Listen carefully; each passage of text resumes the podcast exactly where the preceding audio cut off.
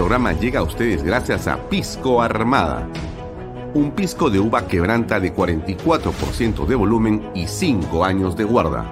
Un verdadero deleite para el paladar más exigente. Cómprelo en bodegarras.com y recuerde, tomar bebidas alcohólicas en exceso es dañino.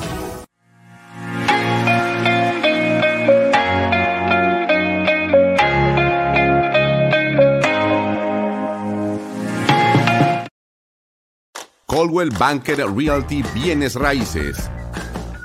Para invertir o vender bienes raíces en Miami, Florida, Coldwell Banker.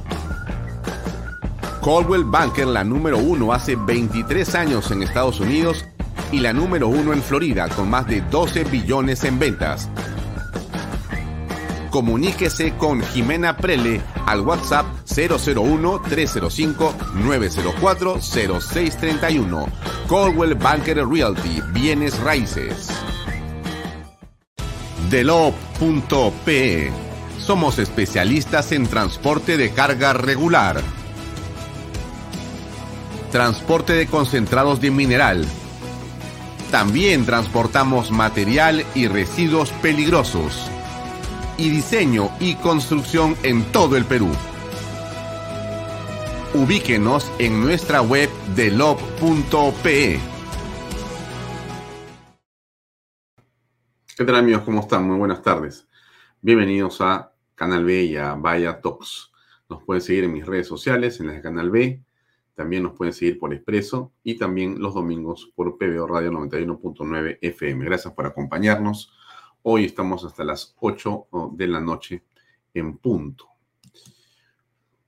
A ver, eh, hoy hemos tenido eh, una interesante eh, secuencia de entrevistas y comentarios y contenidos en el bloque estelar de Canal B, que yo espero que usted lo haya podido ver y si no, lo puede ver también hoy día, porque está puesto en nuestras redes diversas y también en el aplicativo de Canal B.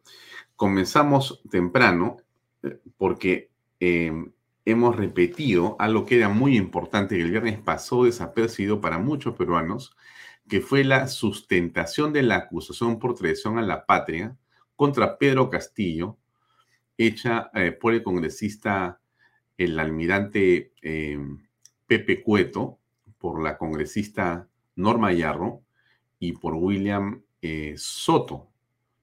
Y también se escuchó ahí la defensa eh, presidencial del abogado, que si no me equivoco es el doctor Palomino. Bueno, pero esta, esta secuencia de presentaciones en el Congreso ha tenido una enorme importancia. Fue en la mañana del día viernes y nosotros la hemos eh, editado y la hemos puesto para que usted la pueda escuchar. Muy importante escuchar los argumentos y reflexionar en torno a ello. Como usted sabe, está corriendo esa acusación constitucional contra el presidente Pedro Castillo por traición a la patria. Si esta se lleva a cabo, si esta tiene una, eh, digamos, un final como el que la mayoría de peruanos yo creo que queremos, entonces eh, seguramente será eh, destituido, será suspendido en sus funciones Pedro Castillo y asumirá la presidencia la señora Dina Boluarte. También hemos transmitido una entrevista que eh, sostuvimos en el programa Redes y Poder con el entonces congresista Mauricio Muller. Esta es de hace siete años, el 30 de el julio del 2015, cuando estaba en el gobierno el eh, señor Ollanta Humala, ¿no? Y acá se hacían muchas cosas y se decían muchas cosas y es interesante escuchar la entrevista para recordar y, bueno, eh, reconocer cuáles eran, digamos, los temas del debate nacional en ese momento y cómo estos han ido cambiando en el tiempo. También hemos tenido hoy el programa de información con Fernando Sillonis, un programa que siempre es estupendo. Fernando es un especialista en el tema de la eh, industria agrícola, de la agroindustria, y hace minutos ustedes escucharon a Diana Seminario con hablamos de política y ahora estamos aquí con Bahía Talks. Hoy tenemos en el programa una conversación con el congresista Carlos Anderson. Vamos a conectarnos con él posiblemente a las siete y cuarto o un poco más. Él está en la actualidad en comisiones, está eh, atendiendo eh, una agenda que entiendo que me ha comentado es muy recargada, pero va a tener tiempo para conversar con nosotros. Entonces, eh, va a ser muy interesante poder compartir con él o escuchar sus reflexiones en torno a lo que está ocurriendo. Él va a estar en la Comisión de Ética. Está desde las 5 de la tarde ahí y debe acabar eh, seguramente más o menos a la hora que le he comentado, ¿no? Para que sepa, porque vamos a estar con él ahora, de todas maneras, en una eh, buena conversación. Antes de hablar de lo que ha sido la coyuntura penal, que viste en realidad cómo las cosas evolucionan, ¿no? Ahora tenemos que hablar de la coyuntura penal, porque eso significa que tenemos eh, una situación eh, realmente este, dramática en el país, ¿no? Hay eh, diversas cosas de las cuales conversar, pero hay una coyuntura penal, o sea, penalmente, delincuencialmente, qué cosa ocurre en el país y no es nada, eh, digamos, agradable lo que está pasando en el país. Eh, vamos a hablar ahora sobre lo que ocurrió en este Consejo de Ministros en Loreto, como el presidente dice una cosa, pero en realidad en el fondo en Loreto, como que la gente no está muy contenta con él. También de las ollas comunes, ¿no? Que el presidente tiene en su despacho una, hoy una ley que las favorece y que no le da aún digamos, eh, la voluntad de firmarlas. Pero bueno, antes de hablar de eso y los temas penales del presidente, déjenme comentar algo más. Algo ocurrió interesante e importante en eh, el Congreso de la República hoy. Ha habido varias cosas el día de hoy. Hay un asunto con la comisión eh, que se encarga de ver al defensor del pueblo, pero la prensa ha recibido de la presidenta del Congreso, Mari Carmen Alba, unas explicaciones y eh, también eh, la disposición para que los ambientes que corresponden a los cronistas parlamentarios, así se llamaba hace décadas el espacio donde están los periodistas, puedan ser habilitados ya y entregados. Pero como esto es algo que en un momento los periodistas les ha, digamos, puesto el foco de su atención, bueno, vamos a poner, a ver, ¿qué dijo hoy la señora Mari Carmen Alba al respecto? A ver, escuchemos, por favor. Señores congresistas de la República aquí presentes, congresista Chaís, congresista Soto, congresista Agüero, congresista Wong, congresista Paredes, congresista Helera, congresista Echevarría,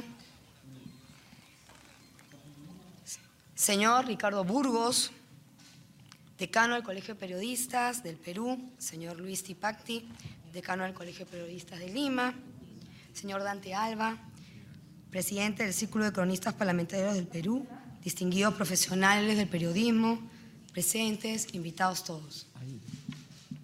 Hace casi un mes, en el Día Mundial de la Libertad de Prensa, ofrecimos la reapertura de la Sala de Cronistas Parlamentarios para esta fecha. Se ha hecho el trabajo necesario para poder entregar a los periodistas una sala que les permita cumplir su trabajo en condiciones adecuadas. El tema del ingreso de los periodistas al recinto del Congreso de la República es una necesidad que comprendemos y siempre hemos comprendido. La situación de la pandemia por el COVID-19, que aún no ha terminado, nos ha puesto a todos en situaciones difíciles y diferentes. Reconozco el trabajo de la prensa en situaciones difíciles y a veces injustas y expreso mis respetos y mi pesar por las mujeres y hombres de prensa que han perdido la vida desde el inicio en esta pandemia. Más allá de los diversos puntos de vista planteados para el cumplimiento del trabajo de los cronistas parlamentarios, yo quisiera volver a precisar algo que para mí en particular es importante. Soy hija de un hombre que ha luchado de manera permanente por la libertad de prensa y esa es una herencia irrenunciable. y de la que me siento orgullosa. Del mismo modo, y como lo he recordado en diversas ocasiones, pertenezco a un partido que defendió siempre la democracia y que, al triunfar electoralmente con Fernando Belón de Terry en 1980, la primera medida del gobierno fue devolver a sus legítimos dueños los medios de comunicación confiscados por la dictadura velasquista. Siempre recuerdo esa parte de nuestra historia, porque dentro de las lecciones importantes aprendidas por quienes fuimos testigos desde chicos de las últimas décadas de nuestro proceso político está la importancia de vivir en un sistema democrático, fortaleciendo las instituciones y preservando las libertades. Y este aprendizaje está complementado por la necesidad de luchar de manera permanente ante cualquier amenaza dictatorial, que no solo concentra el poder, sino también que atenta contra la libertad de expresión y la libertad de prensa, sin las cuales no es posible hablar de democracia y tampoco es posible construir un futuro de dignidad para nuestra patria. El Congreso será siempre la garantía de la democracia. Por eso, junto a ustedes seguiremos defendiendo la libertad de prensa y la libertad de expresión. Sean bienvenidos a estos ambientes del Congreso y espero que pronto, respetando los informes de seguridad de las instancias pertinentes, puedan hacer su trabajo del mismo modo que lo hacían antes de la pandemia. Muchas gracias. Sí, eso fue lo que pasó hoy en el Congreso. Nos parece a nosotros que es un momento importante porque eh, se está tratando, entiendo, de retomar un ambiente que debería ser el de la mejor disposición del Congreso con respecto de los periodistas, cosa que no ocurre con el Poder Ejecutivo, que más bien hoy día estamos eh, apuntando más de 90 días, creo que son en realidad como 100, que el presidente no se digna hablar con los periodistas. Claro, la condición del presidente es absolutamente precaria en todo punto de vista. Es decir, tenemos a un jefe de Estado que en las últimas horas, como hemos sabido, está ahora inmerso dentro de una investigación fiscal, obviamente por las razones que todos conocemos. Déjenme eh, compartir con ustedes la opinión de la doctora Gladys Echaíz, que eh, ha tenido mucho que opinar y ha sido ex fiscal de la Nación y es congresista de la República. Y ella ha dicho varias cosas el día de hoy en el Congreso que creo que vale la pena escuchar con atención. A ver, por favor.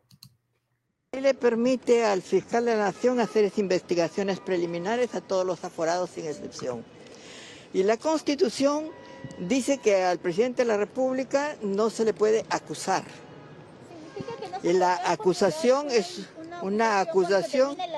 habría que esperar cinco años o cuatro años, bueno para formular una acusación? Porque es lo que no queda muy claro. Yo digo que no necesariamente. Si hay una investigación preliminar en la que se llega a copiar o datos o evidencias eh, que permitan hacer una denuncia constitucional, ya que el presidente tiene prerrogativa procesal de antejuicio, eh, la estaría enviando al Congreso. El Congreso abriría la investigación, la complementaría.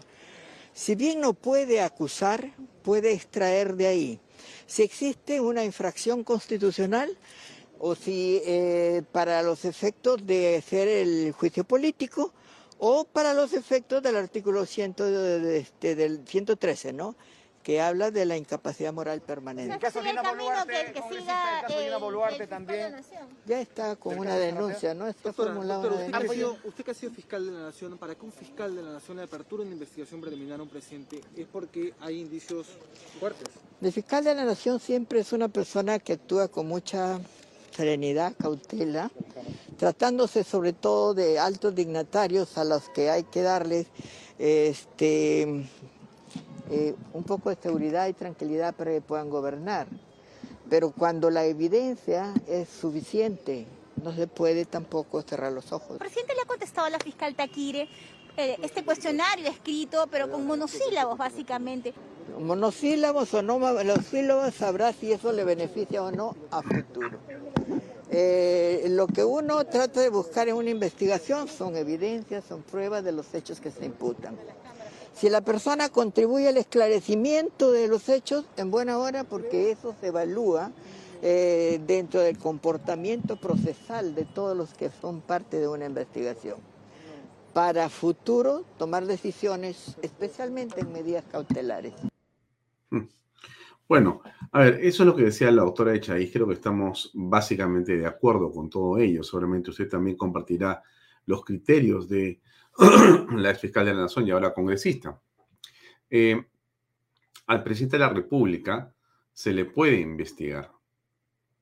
La gravedad de las cosas que estamos viendo en las últimas horas, yo le había comentado el día viernes a usted que tiene que estar atenta porque estamos dentro de un proceso. Eh, la gente está preocupada porque si el audio dice algo, si el audio ya lo termina, si el audio ya lo liquida, ¿dónde está el video que lo saca Castillo? Y yo entiendo que estamos muy preocupados, una buena parte peruanos, porque se sepa la verdad de la actuación de Pedro Castillo, pero que la misma quede claramente dentro de un debido proceso. Nada sería peor que Pedro Castillo si va a dejar la presidencia de la República, su salida no se ajuste a un proceso estrictamente legal y constitucional. Sería en realidad un flaco favor a la democracia y más bien eh, un retroceso absoluto con respecto a la lucha anticorrupción. Entonces, en esa virtud, lo que eh, viene ocurriendo, como yo le había comentado, eh, no es solamente el caso de Karelín López y el caso de Samir Villaverde sino son otros eh, personajes que no conocemos, cuyos nombres eh, están en este momento eh, sin saberse cuáles son, pero hay unos códigos y una información que se está virtiendo. Junto con lo que también agrega mm, Samir Villaverde y Kalin López por su lado, también existen otros personajes que están siendo en este momento candidatos a colaboradores eficaces y que van diciendo cosas.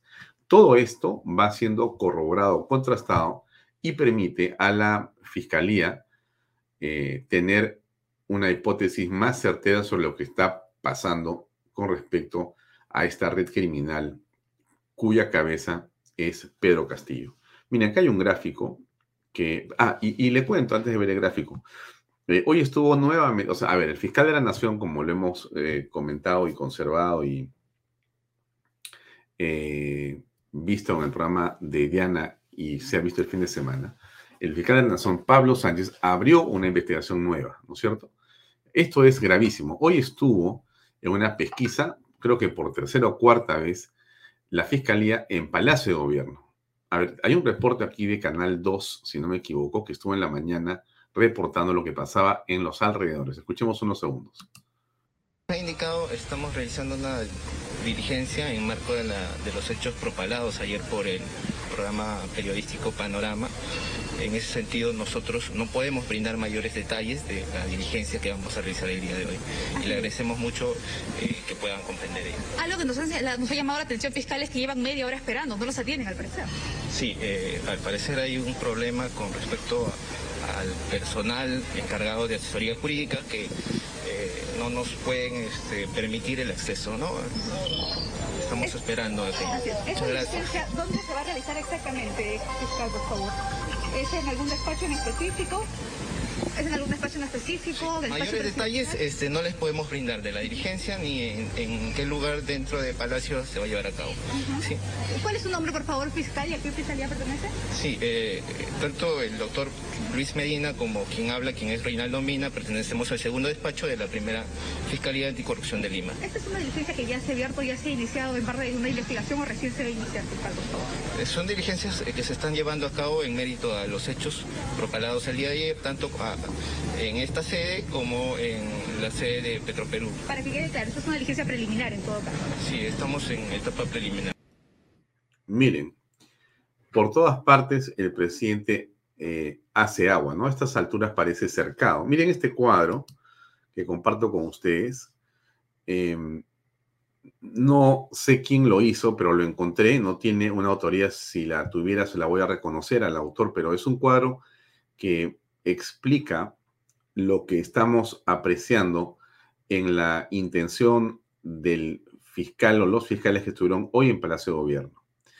Eh, lo que ha hecho Pablo Sánchez es abrir una investigación a Pedro Castillo por ser miembro o cabecilla de la, una organización criminal por presuntos delitos de organización criminal, tráfico de influencias y colusión.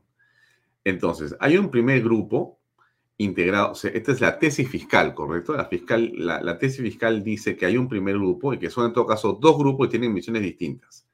Un primer grupo está formado por Bruno Pacheco, Samir Villaverde, Fray Castillo, que es sobrino del presidente, y Gianmarco Castillo, que es sobrino del presidente. Samir Villaverde es el hombre de la seguridad que está preso y Bruno Pacheco es el secretario del presidente que no está habido en este momento. Ese es un primer grupo. La misión era captar, negociar con empresarios. Básicamente es lo que hacía este primer grupo. Todos ellos, por supuesto, eh, en coordinación y con la venia aparente del señor Pedro Castillo. Un segundo grupo era Juan Silva, funcionarios de Provías descentralizado, que tenían básicamente la función de ejecutar el delito. Según la Fiscalía, la presunta organización contó con dos grupos, con tareas definidas que se habrían encargado de materializar el favorecimiento a determinadas empresas. Esto es, como usted me imagino que ya se dio cuenta, gravísimo. Gravísimo. Estamos en la mitad de una, eh, digamos, de un festín eh, del Estado Inclusive se ha conocido que el viceministro del Ministerio de Transporte y Comunicaciones, ¿no es cierto?, que fue nombrado por el señor Silva, el ministro Silva, eh, ha trabajado antes para una empresa china investigada por la Fiscalía. O sea que en realidad esto era, pues, eh, de todo punto de vista, eh, una coordinación para básicamente hacerse de negocios ilegales con el Estado. eso es lo que eh, se aprecia de todo lo que estamos escuchando.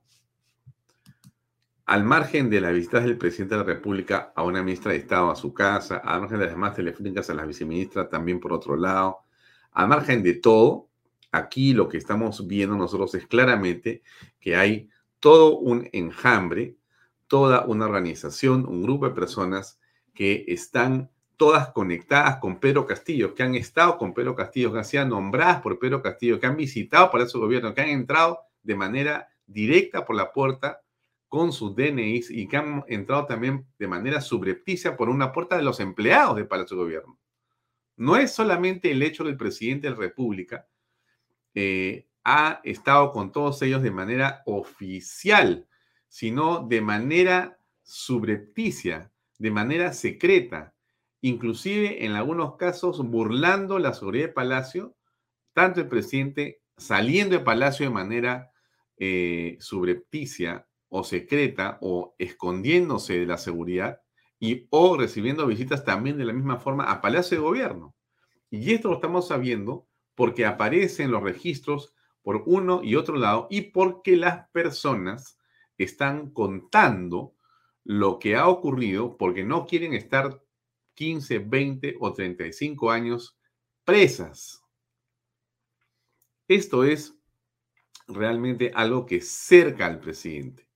Y así como la señora Soraya Dávalos, de nuestro punto de vista, de una manera equivocada, por decirlo menos, blindó al presidente, no dejando que se investigue, investigue, el señor Pablo Sánchez aparentemente se cura en salud y tiene una actitud que parece más digna de su cargo y más bien inicia una investigación al respecto. ¿Esto es bueno o es malo? Bueno, no lo sabemos a estas alturas. Lo que nos queda es la duda sobre qué cosa va a ocurrir, qué cosa va a ocurrir en los siguientes días. Ha estado el día de hoy la Fiscalía en Palacio de Gobierno y parece que esto no tiene cuándo, terminar. El presidente de la República, por supuesto, se defiende como puede ¿no? A ver, ¿qué cosa ha dicho hoy? Eh, a ver, su, ministro de Estado, que bueno, es realmente muy interesante lo que habla el señor ministro de Estado, ¿no? El señor Salas. Ya lo escuché a usted, pero ya están ellos lanzando la teoría de la defensa política, ¿no? Escuchemos cómo se piensan defender de todo esto, comenzando por este personaje que es un ministro de Estado, este, pero mejor se lo pongo para escucharlo, ¿no? nuevo tráfico que ha salido en nuestro país, que es el tráfico de expedientes judiciales, que es el tráfico de investigaciones. Hoy en día se ha distorsionado lo que es ser un colaborador eficaz. Hoy en día eso parece que se ha convertido en un negocio, porque para desestabilizar al gobierno hay que vender las declaraciones de los colaboradores eficaces. Para desestabilizar un gobierno hay que desestabilizar a todos los ministros, al premier y al presidente. Quienes somos demócratas nos ponemos, por supuesto, del lado de la justicia. Que la justicia haga su trabajo, pero que la haga con objetividad, sin desestabilizar, sin maldad. Que la haga pensando en que hay gente que espera que este gobierno le lleve soluciones. Bueno, no hay soluciones. En realidad, este señor eh, que es ministro de, no me acuerdo bien de qué, creo que es de cultura, ¿no? No habla de cultura nada. Todo el tiempo solamente defiende al presidente de la República. En la historia, déjenme sacarlo de la pantalla. En la historia de la política peruana, usted recuerda siempre los piquichones. Usted recuerda que a cada presidente prácticamente le ha asistido un piquichón distinto. Estos defensores a ultranza que pierden la vergüenza porque viven básicamente de la genuflexión, del arrodillarse al poder, porque creen que su misión es esa. Poca dignidad y una posición que nos parece a nosotros por lo menos indignante. Pero eso es, por supuesto, es mi opinión con respecto a la actitud política de este señor, que es un funcionario público, ¿no es cierto? En un país libre, uno puede criticar y opinar en torno a lo que hacen los funcionarios públicos. El ministro de Estado es un funcionario público. En esa virtud hablo yo. Me parece indignante su actitud, reprochable. Pero bueno, quiero dejar el tema ahí para hablar de algo antes que entre el congresista eh, Anderson. Eh, ustedes han estado viendo en la ciudad de Lima unas marchas de licenciados de las Fuerzas Armadas eh, durante los días de la semana pasada. Hoy día vamos a conversar unos minutos con Carlos Álvarez, que es un coordinador de, las, de estos licenciados. Creo que está conectado ya con nosotros. Eh, lo veo a Carlos con el dispositivo no conectado. A ver si Alexander Payne me haces el favor de, de ver si es que podemos conversar con él de una vez. Eh, les quiero mostrar un video donde, que ustedes han visto además en todas partes. Eh, lo veo ya a Carlos, pero quiero poner primero esto.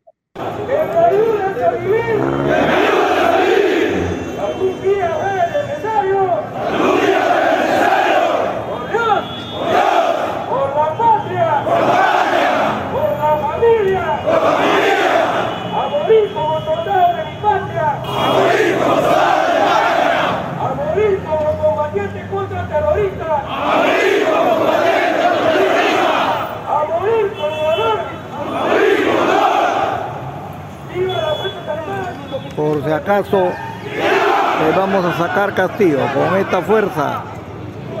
Acá estamos los verdaderos comandos y nadie te está respaldando, miserable traidor del país. Bueno, esto fue lo que el día viernes estuvimos escuchando en la voz de varias personas. El señor Carlos Olivares es eh, un miembro o ex miembro o miembro en situación de retiro de la Fuerza Armada y es coordinador de una facción. Son varios los grupos que están en el eh, espacio de los licenciados. Entonces, quiero preguntarle al señor Carlos eh, Olivares de qué se trata estas reuniones y cuál es el fin político que tienen las mismas. Está con nosotros ya. Carlos, ¿cómo estás? Muy buenas noches. Muy buenas noches, mi estimado. Muy buenas noches. Este, ante todo, sí. ¿me escuchan, por favor? Escuchamos perfectamente.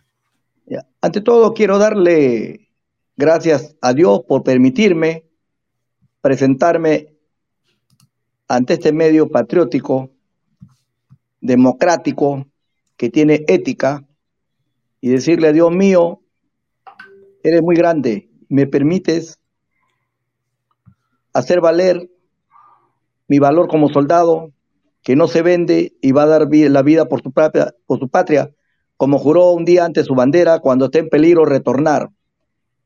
Y le pido aclarar, para vestir este uniforme que ustedes me ven en pantalla, he pedido permiso a mis generales más antiguos, porque uno no puede vestir el uniforme si no le pide permiso al alto mando que pasó conmigo en las luchas contra los terroristas, que asesinaron a muchos pobladores indefensos y a muchos militares, a veces policías indefensos, en una masacre y una barbarie. Ante todo, después de decir esto, de haber pedido el permiso, porque este uniforme no lo puede usar, ustedes verán de qué año es y la edad que tengo, todavía lo guardo con mucho recuerdo y porque me mantengo físicamente bien y activamente en constante ejercicio, todavía lo puedo usar. Soy un soldado bendecido por Dios porque me permite regresar en la lucha por la libertad de mi país y eso lo tengo que hacer valer ante todo el mundo. Para aclarar una cosa, yo solamente soy un soldado que un día juró defender su patria ante un peligro y eso lo juré ante mi bandera. Eh, Carlos, yo quisiera que me permitas hacerte un par de preguntas, por favor. Tenemos poco tiempo y quisiera avanzar en lo siguiente. Ustedes o en caso tú eres un soldado, pero de alguna manera tú representas a algunos de estos cientos o miles de personas que son también licenciados, que con el uniforme han salido a eh, caminar o a marchar en los últimos días. ¿Es correcto esto? Miren, yo soy una pequeña parte de la coordinación de, de, la marcha. Está bien, está bien, eres una pequeña parte, pero en todo caso conoces lo que está pasando y en todo caso lo que hemos escuchado en la Plaza San Martín es de estas facciones, estos grupos que se unen y que todos están básicamente eh, dispuestos, digamos, a hacer eh, sentir su voz eh, en contra de Pedro Castillo y del gobierno o están más bien con el gobierno y Pedro Castillo? No, este, para aclarar, en primer lugar, la marcha y cada marcha que se hace se hace coordinando cada uno con sus asociaciones. Eh, en esta vez, la marcha ha sido por reclamar un beneficio que le corresponde al soldado peruano por haber combatido y pacificado el país contra estas lacras terroristas y comunistas. Pero quien le habla hace su sentir y su opinión, ¿no? En estas asociaciones hay diferentes promociones. Unos hemos estado, quien le habla, luchando, por decir, cinco años, y la mayoría de ellos ha estado dos años también combatiendo contra el terrorismo, que están en esto, y hay promociones, más promociones. Por eso es cuando yo me identifico, me identifico como el Comando Leopardo, que es una chapa de combate o un apelativo de combate, así. Y por eso cuando yo convoco a mis raíces, del Perú profundo, al soldado peruano que combatió, porque nosotros somos del Perú profundo, quien le hable del Perú profundo. Entonces, yo me dirijo en convocatoria con código de combate a mis hermanos los pájaros azules, a mis hermanos los pirañas, a los hermanos patas rojas, a la cual yo pertenezco. Como verá... contéstame la pregunta, ¿ustedes están en favor o están en contra del gobierno de Pedro Castillo? Es lo que no me queda claro todavía. Bueno, es, es, es buena la pregunta, muy objetiva, y aclaro. No todos los soldados peruanos han tenido la misma capacidad de doctrina, de adoctrinamiento de sus oficiales, ¿no? Y no todos tenemos la perfección de un adoctrinamiento netamente militar. ¿Por qué? Porque depende de la capacidad de sus dirigentes en la vida militar, llámese así sus oficiales. Carlos, pero la, respuesta, es sí o no. ¿Estás no, no, a favor de Pedro Castillo o en contra de Pedro Castillo? No, no, en, contra, absolutamente, por mí. Y ustedes lo pueden deducir por mis expresiones. Gracias, no, es, que, es que no concreta la pregunta porque si no, me, yo entiendo la doctrina y la preparación, pero el público, no yo, el público me pregunta en las redes. La pregunta es muy concreta. ¿Están a favor o en contra de Castillo? En contra, jamás un soldado que ha combatido el terrorismo y algo que le ha hecho mucho daño al país, jamás va a estar en, eh, a favor de, de estos señores que fungen de, y son usurpadores del gobierno. Jamás un soldado, verdadero soldado de la patria, va a ponerse del lado de terroristas como Bermejo y todos esos acompañantes que tiene el gobierno.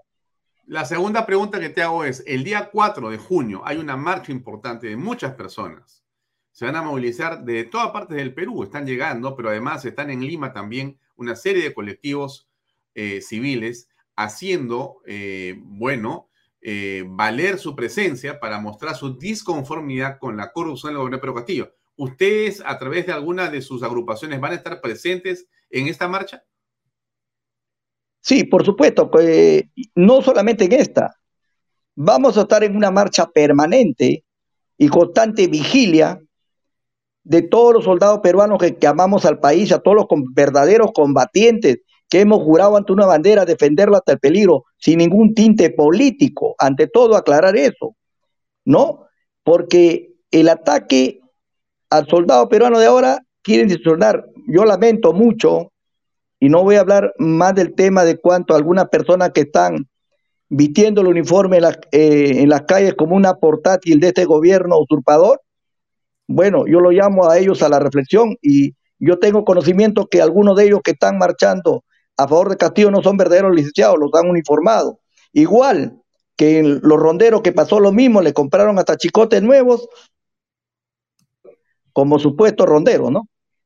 Ajá, ajá. Bien, bueno, entonces, quiere decir que ustedes son, y, para tener una idea, estimado eh, Carlos Olivares, ¿cuántos son los licenciados? Eh, eh, si tú tienes que unir todos los grupos que existen, ¿cuántos son aproximadamente en total? Miren, eh, ahí nosotros tenemos una capacidad que sobrepasa todos los licenciados de la Fuerza Armada en su totalidad, de todas las promociones, sobrepasan los 8 millones en la actualidad vivos. Quien le habla trabaja constantemente en la lucha social de, de, de mis hermanos de armas en todo el país. Yo viajo constantemente a provincias pero solamente por labor social. Cuando mis hermanos no tienen justicia, yo viajo. Carlos, Carlos, ¿cuántos son, más o menos? Eh, eh, nosotros estamos organizados en diferentes asociaciones, ¿no? Pero sobrepasamos los 8 millones de licenciados en diferentes asociaciones y cada uno tiene sus propias funciones y delega sus funciones a sus dirigentes pero, en este momento. Yo no he visto en Lima 8 millones, habré visto algunos miles, no sé cuántos son. por supuesto. O sea, eh, en esta capacidad que vino para requerir ese, ese beneficio, sobrepasaron los 4 mil. Muy bien. ¿Y posiblemente estén esos 4 mil el 4 de junio o más? Pregunto. Mire, yo, yo, yo calculo eh, básicamente y tácticamente que estamos en, la capacidad de convocar más de 20 mil licenciados. De acuerdo, el, el, problema, y lo digo sinceramente, es la, nuestra capacidad logística. El soldado peruano tiene la camiseta puesta a favor de luchar porque esto no se convierta en una cárcel comunista como Cuba y Venezuela. Eso lo tenemos claro. Pero yo tengo reuniones no por este medio y por discreción. Muy bien, muy bien. Eh, me parece claro que el problema es logístico, pero yo te preguntaba porque a mí, por lo menos en este programa, lo que me interesaba preguntarte era por tu posición política. Eh, y eso es algo que me parece importante destacar. Ustedes como licenciados, como, eh, digamos, oficiales en situación de retiro de las Fuerzas Armadas en general, yo entiendo que ustedes también están recibiendo o están procurando tener una doctrina presente permanente sobre la política peruana en este momento. O sea, tienen una posición con respecto a lo que está pasando en el país. Bueno, como ustedes podrán ver, y ya me han revisado, porque estoy seguro que el gobierno se ha preocupado de revisar eh, mi doctrina política, mi acercamiento político, se han encontrado que incluso no tengo ninguna propiedad y todavía me he dedicado a trabajar honradamente y incluso no tengo eh, un trabajo fijo, estable, porque me he dedicado más a sostener socialmente a mis hermanos de armas por mis propios medios como asistente jurídico por año. Entonces, en sí, yo digo, soy un soldado más, pero yo, yo logré ascender hasta sargento primero reenganchado y ser instructor militar de algunos que llegaron a ser oficiales que llegaron a ser generales. O sea, tengo conocimiento mucho más allá de preparaciones porque en parte de mis alumnos también han sido oficiales, donde yo he sido monitor de cursos, ¿no? Esa es mi trayectoria y he trabajado en la parte informática del ejército como empleado civil contratado muchos años, aparte de ser instructor militar hasta de oficiales. Eh, por lo tanto, yo tengo la capacidad de poder convocar y sé que mis hermanos de armas van a venir y en códigos que estoy ahorita reuniéndome y estoy lanzando solamente códigos porque la capacidad de este gobierno usurpador hace muchas veces truncar los medios de comunicación y me estoy y me estoy moviendo por todo el Perú, tengo que decirlo, en pocas horas para convocar hasta en dialecto con mis hermanos a Cháningas, con los que tengo contacto, mis hermanos nativos, con los cuales también luchamos contra el terrorismo. Ellos saben quién soy. El Comando Leopardo está de vuelta, como lo prometí alguna vez. Igual, un saludo muy presente para mi técnico Chapeama, maestro de salto. Muy bien. Eh, Carlos, te, agradezco mucho por tu tiempo. Sé que estás en, en, un lugar fuera de Lima y yo te agradezco por haber tenido la, la cortesía de comunicarte con nosotros para que el público de nuestro programa de Canal B haya escuchado el testimonio directo tuyo sobre cómo, eh, digamos, se está coordinando esta movilización de licenciados de las Fuerzas Armadas. Muchas gracias por esta conversación con nosotros, muy amable. A ustedes, permítame despedirme y decirle a mis hermanos de armas, un soldado de la patria jamás se vende. Prefiero la muerte antes de vender o traicionar a mi país. Muy bien, muchas gracias. Muy buenas noches, eh, Carlos Olivares. Bien amigos, eso era eh, una opinión que nos pareció a nosotros muy importante conocer, porque como les he comentado, hemos visto estas movilizaciones durante los días diversos en la semana pasada y entendemos que van a continuar siendo parte de nuestra escenografía política en los próximos días también. Y como hemos escuchado también, el día 4 de junio en esta movilización eh, masiva que esperamos eh, reúna a muchos ciudadanos peruanos, entendemos que también una buena parte de esa concurrencia serán miembros de los licenciados de las Fuerzas Armadas. Ahora, continuemos en esta eh, conversación en torno a lo que pasa en el país mientras esperamos la conexión del congresista Carlos Anderson. Como saben ustedes, y lo hemos comentado el día de hoy, va a estar eh, Carlos Anderson para conversar en torno a la coyuntura política. Carlos Anderson también ha estado en la Comisión de Ética.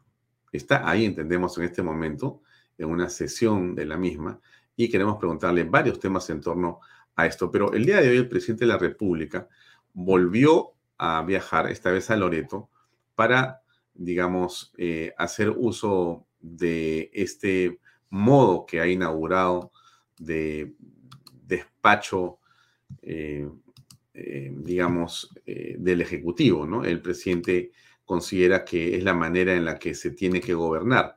El presidente coge un avión, mete allá a todos los ministros de Estado. Bueno, es un decir esto de, de coge y metes, es una manera de comentar el asunto, pero el presidente ordena en todo caso a los ministros de Estado que se desplacen a provincias y en provincias, entonces él eh, tiene, digamos, eh, la holgura para poder despacharse y comentar eh, básicamente lo que quiere sin ningún tipo de incomodidad de la prensa, ¿no? Ahora, miren, miren ustedes, y le hago un comentario más.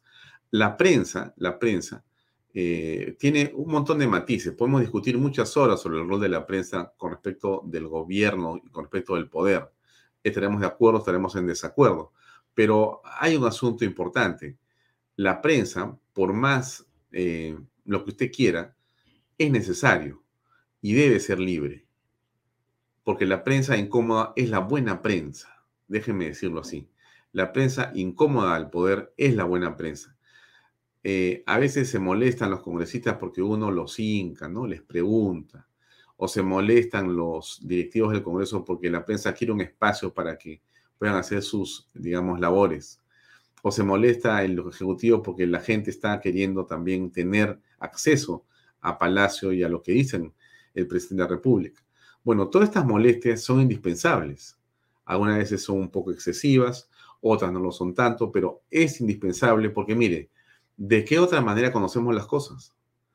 Ese, ese reportero de, de PBO, ¿no? Marcial Vilela, logra la primicia de entrevistar a la señora Dina Boluarte saliendo del club Apurímac. La señora Boluarte está absolutamente complicada y una parte de, digamos, la evidencia en torno a ella está en esa entrevista, porque ella ha estado despachando dentro del Club Apurímac. Lo ha comentado también el alcalde Jorge Muñoz, que le ha estado pidiendo cosas a la señora Boluarte. Han salido ya las publicaciones con la firma de la señora Boluarte, donde están los documentos que ella ha rubricado siendo ministra y siendo vicepresidenta, cosa que es eh, inconstitucional, que vulnera claramente nuestra Carta Magna, porque lo dice. Por eso que se dio Muñoz. Muñoz deja la alcaldía de Lima por una infracción si, si, ocurre eso con el alcalde de la ciudad de Lima, de la capital de la República, ¿por qué no puede ocurrir con la ministra de Estado? ¿Por qué no puede pasar eso con eh, una vicepresidenta?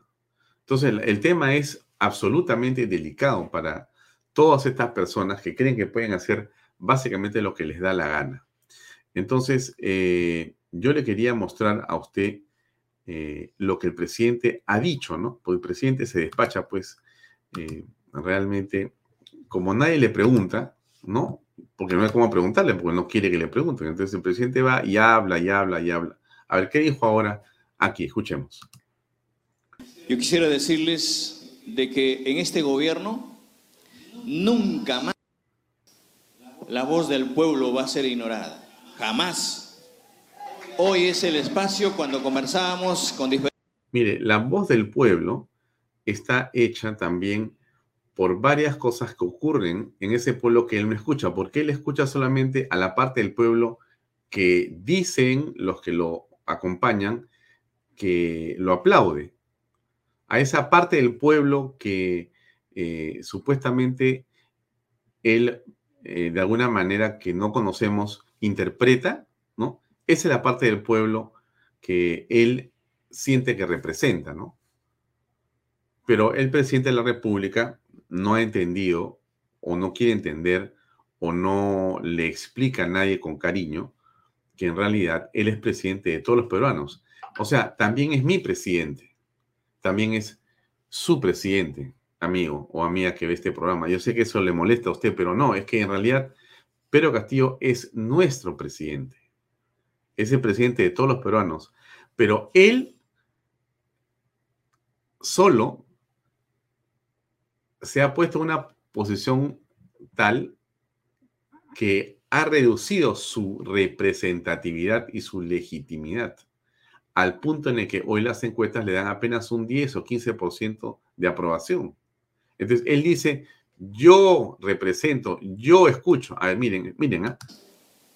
Yo quisiera decirles de que en este gobierno nunca más la voz del pueblo va a ser ignorada. ¿Cuál, voz del pueblo? Yo soy un hombre del pueblo. Usted es una persona del pueblo. El pueblo no e, es eh, los que son de un color de piel o de una educación o una educación, los que están en Lima o en provincias. Todos somos del pueblo. Lo, lo peor que puede hacer el presidente Castillo, que es parte del problema del presidente Castillo, y los demagogos populistas de izquierda es tomar al pueblo como una especie de entelequia que ellos representan mágicamente y más bien llamándonos a los demás distintos, como lo hace el presidente todo el tiempo. Jamás. Hoy es el espacio cuando conversábamos con diferentes estamentos, con diferentes personalidades, con profesionales, con políticos que han pasado por diferentes etapas de la administración del país. Nos decían, y cuando preguntábamos específicamente en la mañana en nuestro recorrido, y quisiera volver a preguntar a este escenario, díganme ustedes durante 200 años de vida, con tantos gobiernos que han pasado, algún gobierno en su gestión ha hecho, ha llevado a cabo un consejo de ministros en, acá y no se ha hecho. Simplemente se ha enviado a un ministro cuando ha habido algunos problemas que atender. Y en ese contexto yo invoco también al gobierno regional que hay que trasladar. Lo cual es falso, ¿no? Porque como ustedes saben, el presidente de la República, mejor dicho, a ver, varios presidentes de la República han hecho consejos de ministros descentralizados. No en esa ciudad, no en Loreto de repente. No recuerdo lo de Loreto, quizás sí, porque no, no, no sigo la, la pista de lo que han hecho los presidentes, pero sí he hablado con, digamos, ministros de Estado o con eh, ex presidente de Consejo de Ministros y comentando el tema, me han dicho, pero sí hemos hecho varios nosotros. Entonces, no es verdad que el presidente es el único que ha hecho esto. Pero, ¿cuál es el tema? Y además, hasta el Congreso va a hacer sesiones descentralizadas. El punto no está en eso, ¿no? El punto, y está en otra cosa. De mi punto de vista, el asunto es que el presidente va a hacer eso que está haciendo ahorita. Habla, habla, habla. Si usted revisa hoy día eh, el Twitter de TV Perú Noticias y usted ve todo, no, no, me puedo pasar el programa completo haciéndole esto porque si no sería interminable este programa, pero mire, si usted revisa, le han dado pelota a todos los eh, eh, ministros y al darle pelota a todos, cada uno habla, ¿no? Y lanza una perorata, pero no existe ninguna, digamos, este, revisión, ninguna agenda, no existe eh, eh, ninguna eh, toma de resultados. Eh, a ver, un segundo. Alejandro Peña. el congresista Anderson me pone una figura y me dice que aparentemente no puede ingresar. Si le das una mano, tú tienes el cel del congresista. Disculpen, amigos, que coordine así en vivo, pero así es la vida. Hay que coordinar en vivo para que entren los, los invitados. No sé si tienes tú la, la el contacto. Sí, tengo el contacto. Estoy en coordinación con él en ese momento. Ah, listo, muchas gracias. Entonces, yo sigo hablando. Este, nada, el presidente pues se llena, se llena, se llena la boca, pero no hace ningún tipo de recuento de las cosas. Si usted, miren, este, esta imagen, ya, usted mira lo que está ahí, dice ahí, el gran despilfarro, dice ahí. El gran despilfarro. ¿Qué significa esto? Aquí habían ya 12 consejos de ministros descentralizados. Creo que ya está con nosotros Anderson. Ahorita lo conectamos. Y mire lo que se ha gastado. 18 millones de soles. Y la pregunta es, ¿quién hace la revisión de las cuentas de lo que se ha dicho en estos lugares, lo que se ha dicho y lo que se ha hecho? Nadie. No existen ni siquiera actas, por lo que hemos preguntado. No hay actas. O sea, el presidente va y hace lo que ha hecho hoy día. Habla y habla. Cada ministro hablan y hablan. Y no existe un acta de las decisiones en beneficio de ese pueblo que el presidente Castillo dice que sirve. Es impresionante, pero bueno, voy a dejar este tema y voy a más bien invitar al congresista Anderson que está con nosotros ya conectado. Carlos Anderson, muy buenas noches. Gracias realmente por acompañarnos en estos minutos en Vaya Talk. ¿Cómo estás? Con todo gusto. Me estoy, este, estoy, bueno, mejor después te explico. Estás corriendo. Estoy haciendo, estoy haciendo varias cosas, sí. Ya, solamente hago cuatro o cinco preguntas para no quitar de tiempo, sé que estás ocupado. Comenzamos con la primera. Entiendo, y corrígeme, que hay una comisión, que es la Comisión de Ética, que hoy día ha visto, no sé, por eso pregunto, el asunto del Congreso. Ah, ¿puedes hablar o no? No puedes tocar ese tema. Ya, ok, perfecto, perfecto. Pero eh, en todo caso, están reunidos viendo ese, el asunto, en todo caso. Ya, perfecto. Eh, te preguntaré a ti, ¿le darán a Pedro Castillo permiso para ir a la cumbre de las Américas teniendo en cuenta la investigación fiscal? ¿Cuál es tu posición? No, yo no, yo se lo negué la vez pasada y se lo voy a volver a negar porque creo sinceramente que el presidente tiene que realmente abocarse a, a solucionar los problemas que tiene aquí en el país, ¿no? Este, además también hemos visto que desafortunadamente los viajes no le ayudan a, a mejorar su visión del mundo, este, son básicamente una distracción eh, por un lado, en algunos casos, y en otros casos, son, la verdad es que son casos de vergüenza, ¿no? Este, nacional, por, por la forma tan pobre como se, se expresa, la, la, forma, o sea, lo poco que, que, que, puede ayudar a mejorar la imagen internacional del Perú, que está tan venida menos, ¿no? Pero en todo caso, de tu punto de vista, si el presidente no va quién debería representarnos. La señora Boluarte, en la última representación nacional para el eh, World Economic Forum, digamos que no tuvo las mejores expresiones ni las mejores posiciones que en la debería... sino al revés. No, claro, yo, yo considero que sus, afirmaciones han sido antiperuanas, ¿no? Este, eh, porque justamente ir a Davos para hablar, hablar mal de la, de la minería formal, que es una industria de clase global, ¿no? De clase mundial, este, eh, no. Mira, ahí está el señor César Landa, que es una persona, pues, este, digamos, de otro calibre, que no sé qué hace ahí en ese gabinete, pero él podría representar mejor. Bien. Eh, ahora, eh, con respecto a Dina Boluarte, déjame preguntarte eh, sobre si tú votarías por su inhabilitación, dado lo que ha aparecido con respecto a este informe de Contraloría.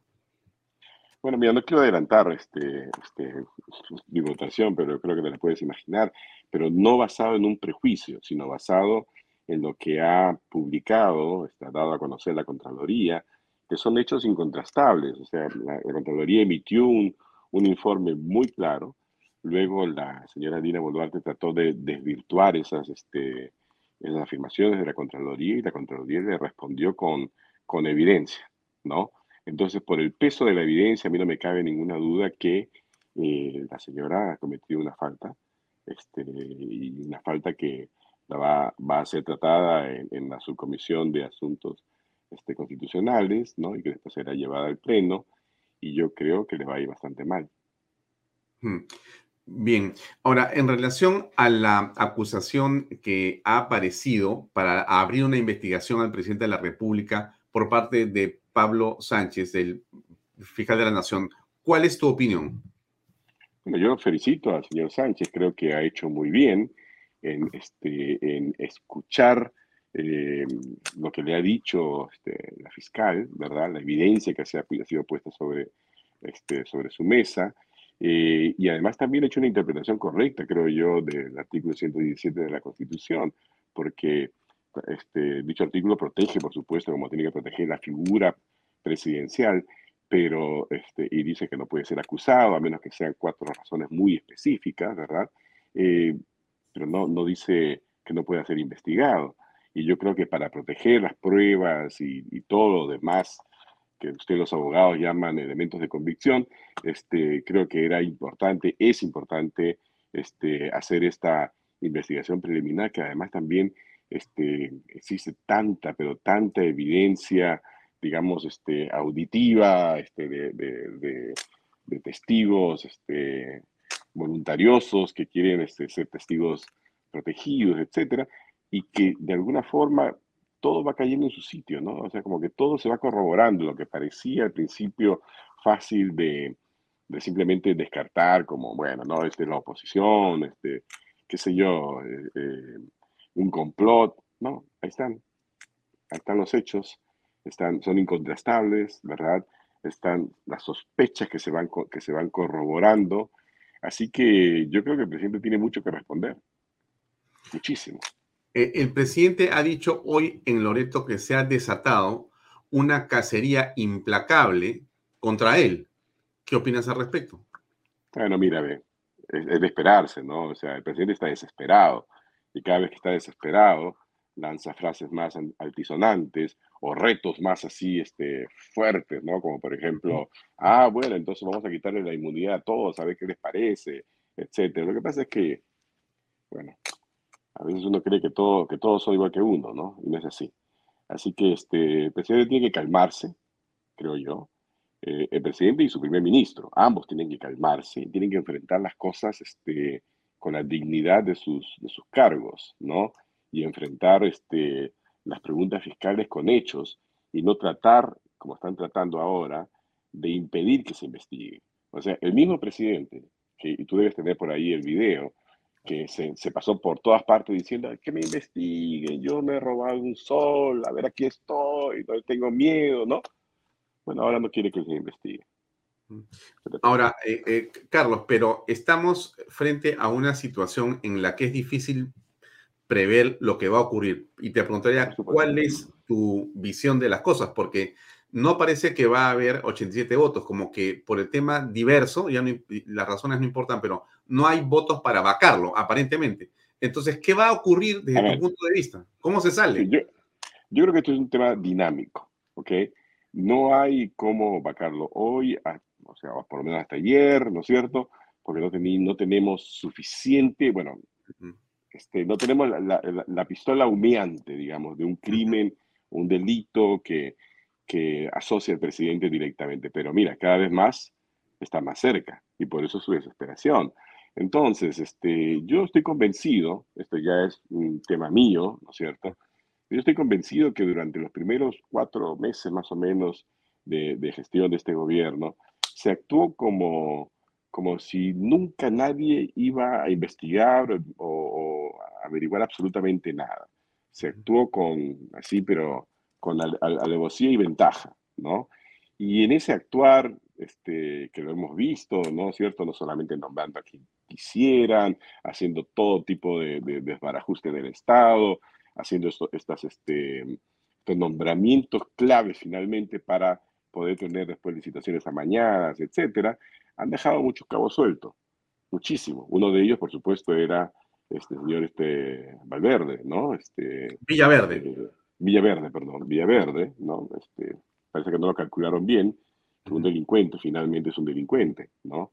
Y que va a actuar para protegerse y que va a actuar, ¿no? Así que, este, que esas cosas, mira, eventualmente caen por su propio peso y creo que están cayendo muy rápidamente por su propio peso. Así que yo creo que esto termina finalmente este, en, en, una situación en la que sería imposible que una persona decente en el Congreso no vote a favor de una vacancia. Ahora, eh, ahí se presenta el asunto de los intereses que aparentemente colisionan con que hay un interés nacional por encontrar la verdad y hay un interés o habría un interés particular de ciertos congresistas aparentemente por haber tenido algún tipo de favorecimiento. Esa es la tesis también de la Fiscalía. ¿Qué piensas al respecto? Bueno, mira, eh, hay, este, ya lo he dicho varias veces un poco jocosamente, pues en el, Congreso no solamente había unos niños, había una guardería, ¿no? Este, eh, muchísima más gente, este, digamos que ha, ha, puesto de lado sus principios, este, su responsabilidad frente al país para poder simplemente acceder digamos, a las esferas del poder o acceder a presupuestos, cosas por el estilo, ¿no? Em, y evidentemente ellos son una piedra en el zapato, pero como te digo, va a llegar el momento en el que es tan evidente, ¿ok? Este, las cosas que sencillamente van a tener que votar este, en favor de una, de una vacancia. Yo creo que, que allí termina esto. Ya, pero eh, quiero ir terminando ya mi, mi, entrevista, sé que estás ocupado y un par de preguntas más. Eh, si se produce una salida del presidente, no va a ser Dina Boluarte la que va a recibir el poder, porque tiene una situación bastante complicada también. ¿Qué, digamos, perspectiva se abre según tú? Bueno, yo lo he dicho en principio, aquí lo único que hay es este, la posibilidad de una eh, elecciones generales, ¿no? Para presidente y un nuevo Congreso. Lo, todo lo demás es fantasía es simplemente este, eh, eh, deseos, digamos, de, algunas personas, pero no hay forma, no hay forma, en mi opinión, que la ciudadanía admita una elección solo presidencial con un mismo Congreso que está tan desacreditado, mm. desafortunadamente. Mm. La última pregunta. Eh, vienen elecciones para la mesa directiva. Estamos a dos meses prácticamente, o menos, para que éstas se lleven a cabo. ¿Cómo ves ese panorama? Bueno, mira, tú sabes que yo soy, este, eh, tengo un voto. Sí, sí, por eso te pregunto, dentro de tu singularidad, dentro de mi singularidad. Mira, este, eh, en este momento deben haber todo tipo de, eh, movidas estratégicas, etcétera. Había un compromiso anterior entre Acción Popular, este, APP y otros más, qué sé yo. Este, la política es un tema dinámico ¿verdad? Este, dudo mucho que se pueda sostener, digamos, las promesas del, primer año. Eh, y yo creo que va a ser este, en general una elección muy, muy reñida entre diferentes, digamos, personalidades asociadas a, partidos, ¿no? Mm, tú, tú ves eh, a, un bloque eh, sólido como el que se llamaría formado por Avanza País, por Fuerza Popular, por Renovación Popular y algo más ahí. Hay una solidez ahí. El lapicito tendrá otra posibilidad. ¿Cómo es tu olfato a esta altura? ¿O no se puede saber? Demasiado pronto. Demasiado pronto. Y creo, creo además también que este, siempre hay apetitos este, eh, personales, pero no nos olvidemos que el Congreso de la República es un poco como un colegio cardenalicio cuando, cuando fallece un papa, ¿no? Entran todos cardenales y sale uno papa. Es más o menos así también el Congreso. Mm. Bueno, Carlos, no te quito más tiempo. Gracias por tu. gracias a ti, un placer. Muchas gracias. Perdóname que, esté así corriendo, pero. Yo sé, estás ocupado. Muy buenas noches. gracias. Gracias, por acompañarnos. Bien, el congresista Carlos Anderson, que estaba en medio de una sesión de la Comisión de Ética, de la cual no ha podido hablar porque, como ustedes han escuchado, tiene asuntos que son reservados todavía.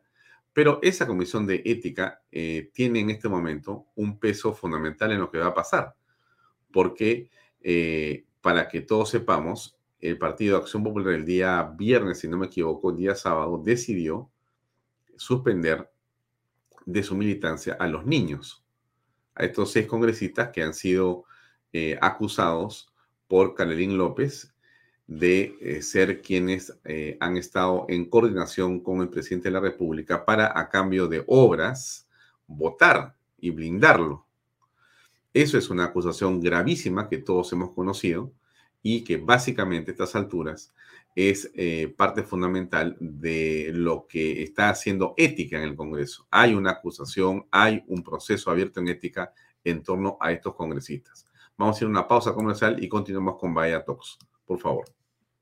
Invierta en terrenos en Paracas con los portales ubicados a solo 25 minutos del aeropuerto de Pisco y ahora a muy poco tiempo de Lima por la nueva autopista. Por eso los terrenos aquí se revalorizan rápidamente. Regístrese y aproveche las ofertas online. PBM Plus, proteínas, vitaminas y minerales y ahora también con HMB, recuerde, vainilla y chocolate. No olvide que el ejercicio favorece su sistema inmune y que una buena alimentación es su mejor defensa. Compre PBM en boticas y farmacias a nivel nacional. Para más información, visite la web pbmplus.p y sígalos en Facebook y en Instagram. Delop, especialistas en transporte de carga regular, transporte de concentrado de mineral, también transportan material y residuos peligrosos y diseño y construcción en todo el Perú. Entra a la página web delop.p. Pisco puro Armada, pisco de uva quebranta de 44% de volumen y 5 años de guarda. Un verdadero deleite para el paladar más exigente. Pisco puro Armada, cómprelo en bodegarras.com. Y no se olvide que tomar bebidas alcohólicas en exceso es dañino. Bien, yo le estaba comentando cuando comenzamos a conversar con el congresista Anderson este cuadro de eh, hashtag no me representa, que es eh, también un Facebook, un Twitter, un TikTok y un Instagram. Bueno, pero aquí hacen una suma de aquello que es de fuente Perú 21, eh, con información de Perú 21, que es a lo que ha salido ya publicado. Hacen este cuadro que vale la pena que usted revise otra vez, porque sí nos parece importante que estos temas sean, digamos, conocidos y conversados por la opinión pública en general. ¿Cuánto gasta el presidente de la República en estos, em, digamos, sesiones de ministros eh, o consejos de ministros descentralizados? Casi un millón ochocientos mil, si no me equivoco, por cada una de esas reuniones, que podrían ser en Palacio, tomándose un cafecito y más bien haciendo la tarea clara, ¿no? Porque básicamente un consejo de ministros es eh, una reunión de directorio donde al presidente de la República o presidente del directorio se le informa lo que está pasando. Y cada ministro de Estado tiene un informe que presentarle al presidente de la República con respecto a su pliego. Lo que eh, hay como temas urgentes y las cosas que se están avanzando. Y está presente, por supuesto, el secretario para que tome nota el presidente de Ministros y también el Ministerio de Economía, para que todos ellos permitan o se puedan enterar y se puedan hacer después los seguimientos que corresponden. Entonces, existe, por supuesto, eh, una claridad en ese Consejo de Ministros porque hay agendas que tienen que hacerse, hay decisiones que hay que tomar y todos están enterados. Pero, ¿qué hace el presidente en la actualidad? O sea, ¿está haciendo un Consejo de Ministros o está haciendo básicamente unos eventos descentralizados donde hay puro populismo? Ese es el tema. No hay, actas del asunto, no hay, no hay actas. Cuando les han preguntado por las actas, cada uno da una versión distinta. Si están y ya se están terminando y ya se están firmando, dice la señora Boluarte, mintiendo.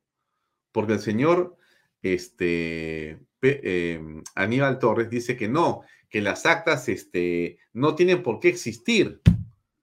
Están en, en, otra cosa, son virtuales, son viajes de otro tipo, ¿no? Como bien dice Patricia Chávez, son viajes donde hay puro proselitismo. Y si usted mira ahorita lo que, no sé si Alejandro Peña, me puedes hacer el favor de conectarme. Y si están pasando este, algún canal, creo que es TV Perú, está pasando la sesión de, de el Consejo de Ministros desde eh, donde se encuentran en Loreto. Si me puedes poner la imagen en, en video, por favor, te voy a pedir porque hablan y hablan y hablan. Está hablando desde hace como cuatro horas. ¿Y qué hacen? Se quejan, se quejan que, los, que la prensa les dice esto, que les dice lo otro, que los quieren perseguir. De todo se quejan, pero no hacen nada. Este es el gobierno de la inacción. Acá hay un poco lo que el presidente ha dicho hace un ratito. A ver. Es necesario atender a nuestros alcaldes porque entiendo, como lo decía muchos de nuestros ministros, y acá está el gabinete. Acá está su equipo técnico. Y debo decirles a los ministros que hemos pasado varios consejos de ministros descentralizados. Y voy teniendo algunos reclamos de algunas regiones. Y no me gustaría de que el Perú esté viendo de que algunos ministros, o en todo caso algún equipo técnico, por situaciones políticas y situaciones mezquinas, por atender a grupos que no quieren atender al país, tengo que tomarme la atribución de decirle muchas gracias y tengo que cambiar a algunos, algunos ministros. Pero se tiene que atender a la población. Son cargos de confianza y la confianza no solamente las da el presidente, las damos en nombre del Perú, las damos en nombre del país para atender a esta gente. Pero no atiende a nadie este es un campeón del palabreo. Bueno, no es un palabreador, ¿no? Porque creo que Pedro Castillo es, eh, claro, que no eh, tiene, digamos, una oratoria fina ni un hombre que maneja conceptos claros. Es básicamente eh, un sindicalista, digamos, de, de, la mitad de la tabla para abajo, ¿no? Que le habla, creo que con bastante éxito, a un grupo de personas que les parece bien lo que dice, ¿no? Porque Castillo, de alguna manera, en la imagen, y en parte de su verbo representa a una cantidad de peruanos. En la eficacia de esa representación es un desastre. O sea, sí, pues está bien que sea un maestro, qué bien que, digamos, hable así mal, o mejor dicho, no importa si habla mal porque nos representa, ¿no es cierto? Ya, perfecto. Pero lo, lo que tendría que haber hecho Castillo, cosa que nunca pudo hacer porque, claro, la, la impresión que nos da es que él llegó básicamente a llenarse los bolsillos. Es la imagen que yo tengo en los hechos. ¿ah? Si hubiera tenido un poquito de criterio, se hubiera rodeado de gente capaz para que esa imagen de maestro y de hombre que habla mal, porque hablar mal no es un defecto realmente tan grave. En realidad puede ser una virtud para un político, expresarse de una manera determinada. En verdad, se lo digo. Pero lo que sí está muy mal de Pedro Castillo es que eh, digamos, cero eficacia, ¿no? Cero gestión. Es en realidad el rey de la gestión nula, de la gestión equivocada, incapaz de poder hacer las cosas bien, o no sé si bien, creo que regular, ¿no? O mejor dicho, aceptable, ya ni regular, aceptable, mínimamente aceptable. No, no, no, no, no, no, él no hace nada en realidad.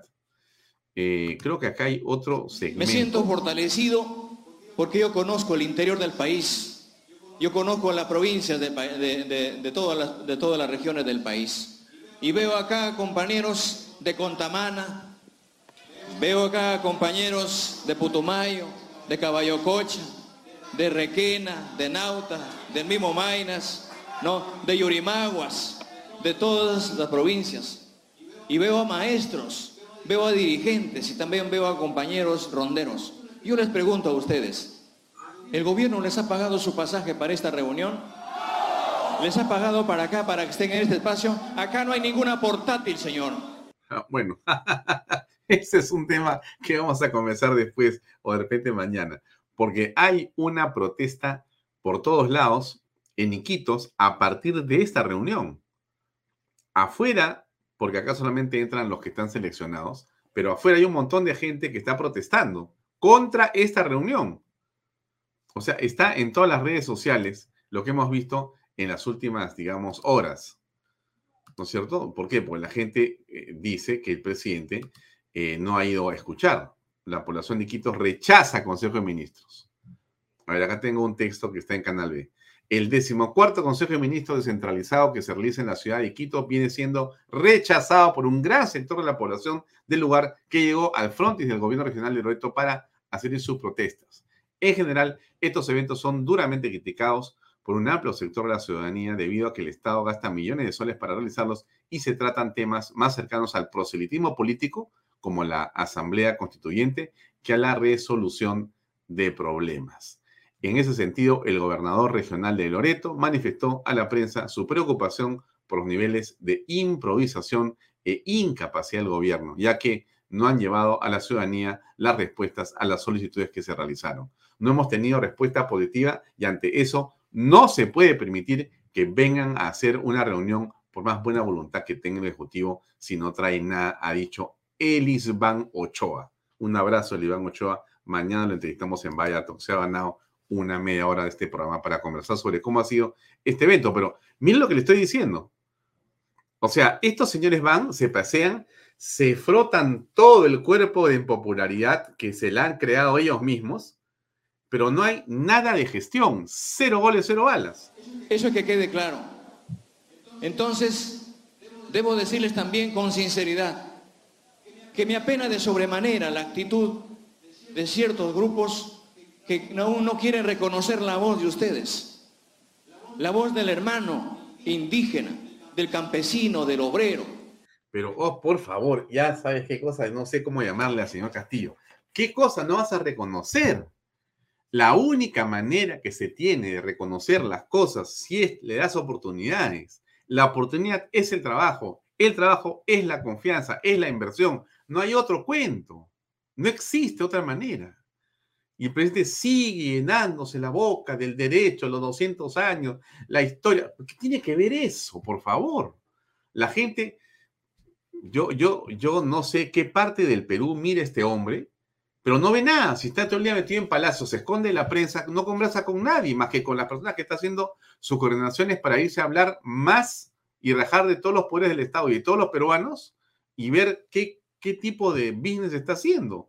No está en el tema representada en nuestra persona para dirigir el país. Pero aunque le salga ronchas, vamos a seguir al lado del pueblo y atender al pueblo. Y debo decirla con indignación que hoy en día se ha desatado una persecución política irracional a mi persona. O sea, o sea, o sea, Pablo Sánchez y las dos fiscales que están atrás del tema son parte de la persecución política. Ya, imagínense ustedes, o sea, por ese solo hecho debería ser detenido este señor. O sea, acusando a Pablo Sánchez, las dos fiscales que tengan una persecución política contra el presidente porque lo quieren investigar, porque han armado este cuadro, el cuadro que yo les he mostrado a ustedes, ese cuadro lo ha vuelto loco al presidente. Aquí está el cuadrito. Miren ustedes, déjenme, déjenme ponerlo otra vez, el cuadrito que lo ha desquiciado al presidente de la República. ¿Cómo es posible, dice el presidente, que me estén diciendo que yo me porto mal si yo soy un angelito? No, presidente, usted no es un angelito. Disculpe usted. Ahí está. Ese cuadro es el cuadro de las investigaciones fiscales. Y él, miren, ustedes están escuchando lo que dice, ¿no? Impresionante, ¿ah? A ver, voy a ponerlo otra vez a mi presidente. Hoy en día se ha desatado una persecución política irracional a mi persona al presidente de la República. Una, no solamente al presidente, sino a diferentes ministerios. Y el resto de gestiones. Y los demás presidentes de la República. O sea, o sea, ya este le doy un premio a este señora.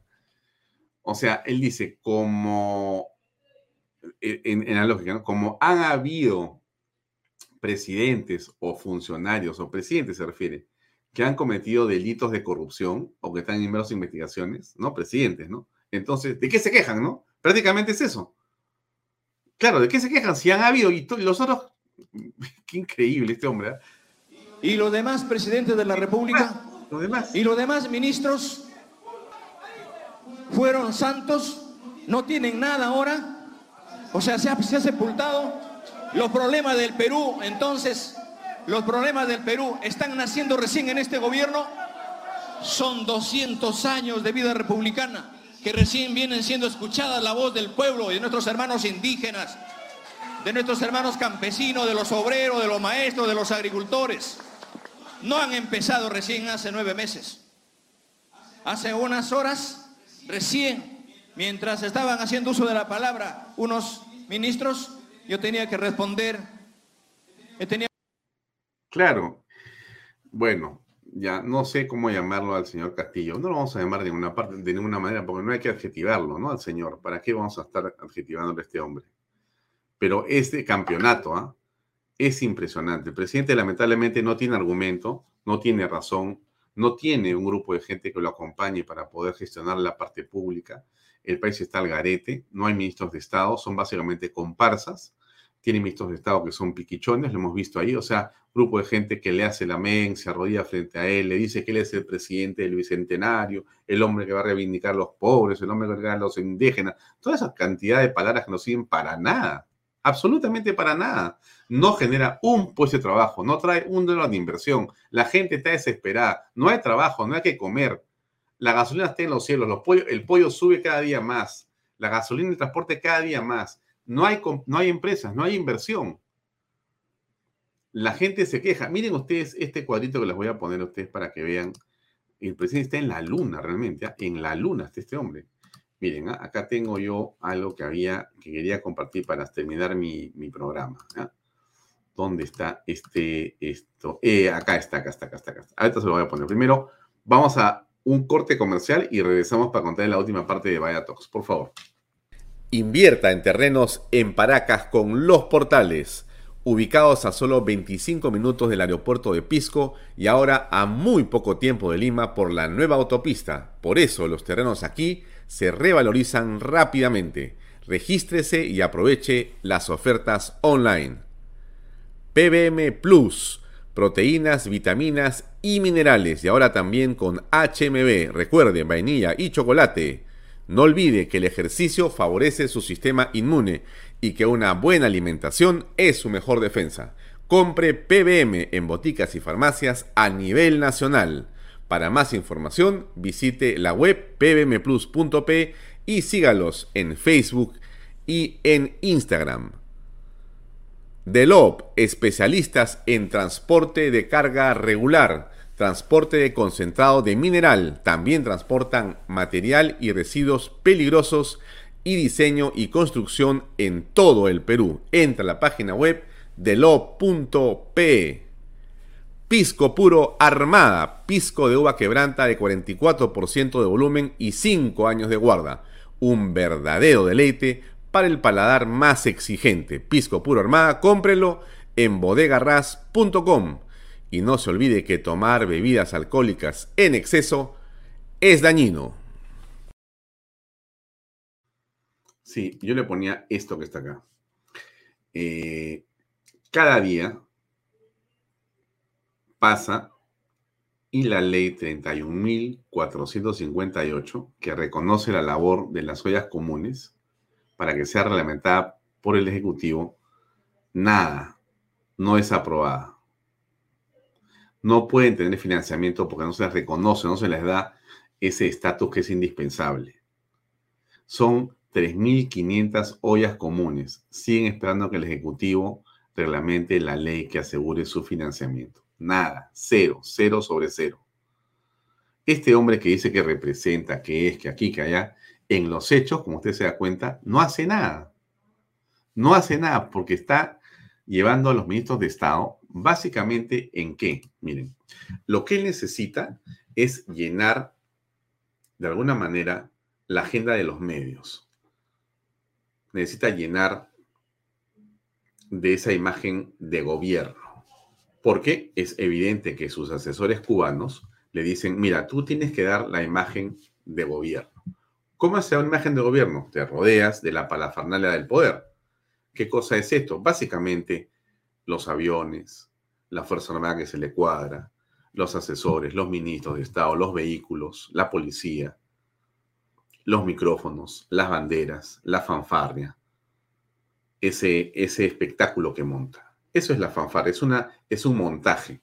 Ese montaje en la opinión de los expertos se manejan esto, obviamente es indispensable para que se le vea como un hombre poderoso, para que se le aprecie, para que uno dice, claro, él es el que manda.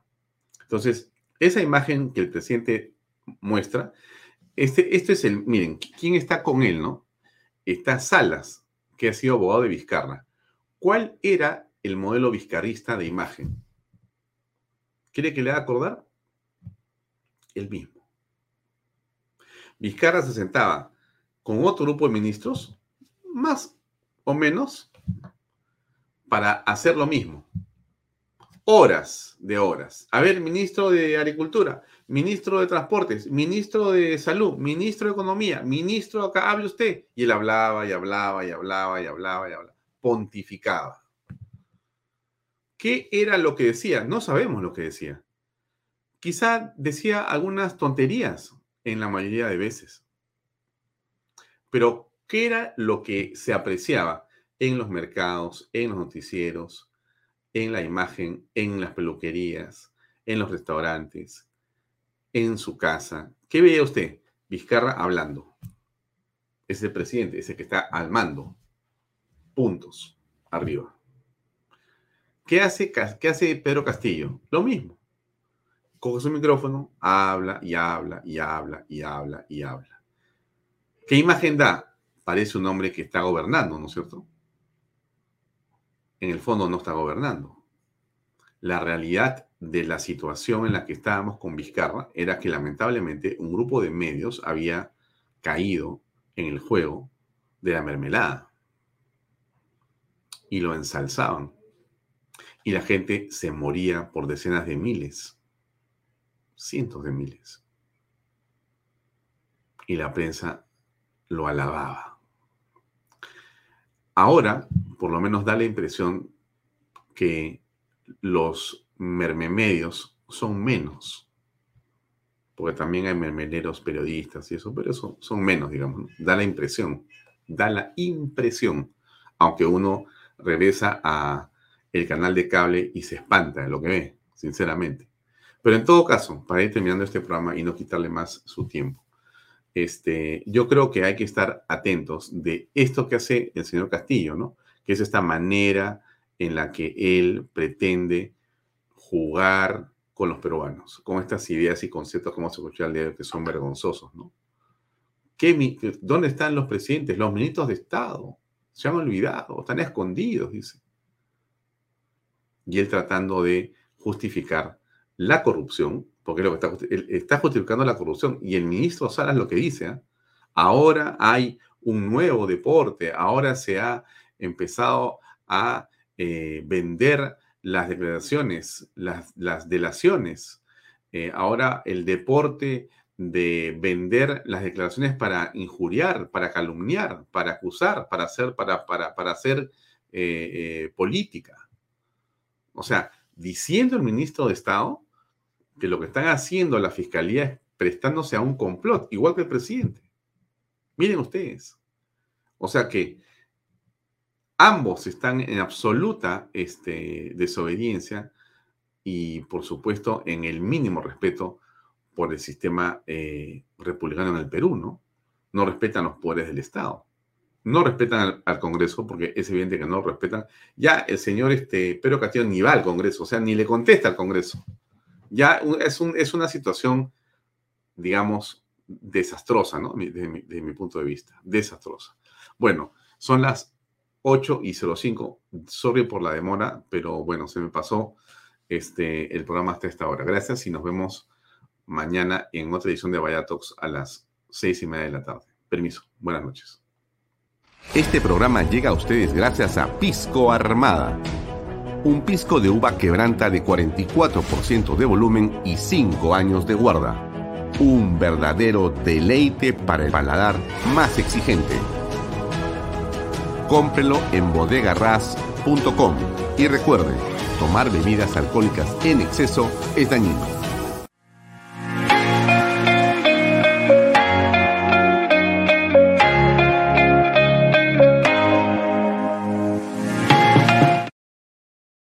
Coldwell Banker Realty Bienes Raíces. Para invertir o vender bienes raíces en Miami, Florida, Coldwell Banker. Coldwell Banker, la número uno hace 23 años en Estados Unidos y la número uno en Florida con más de 12 billones en ventas. Comuníquese con Jimena Prele al WhatsApp 001-305-904-0631. Coldwell Banker Realty, bienes raíces. Delop.pe. Somos especialistas en transporte de carga regular. Transporte de concentrados de mineral. También transportamos material y residuos peligrosos. Y diseño y construcción en todo el Perú. Ubíquenos en nuestra web delop.pe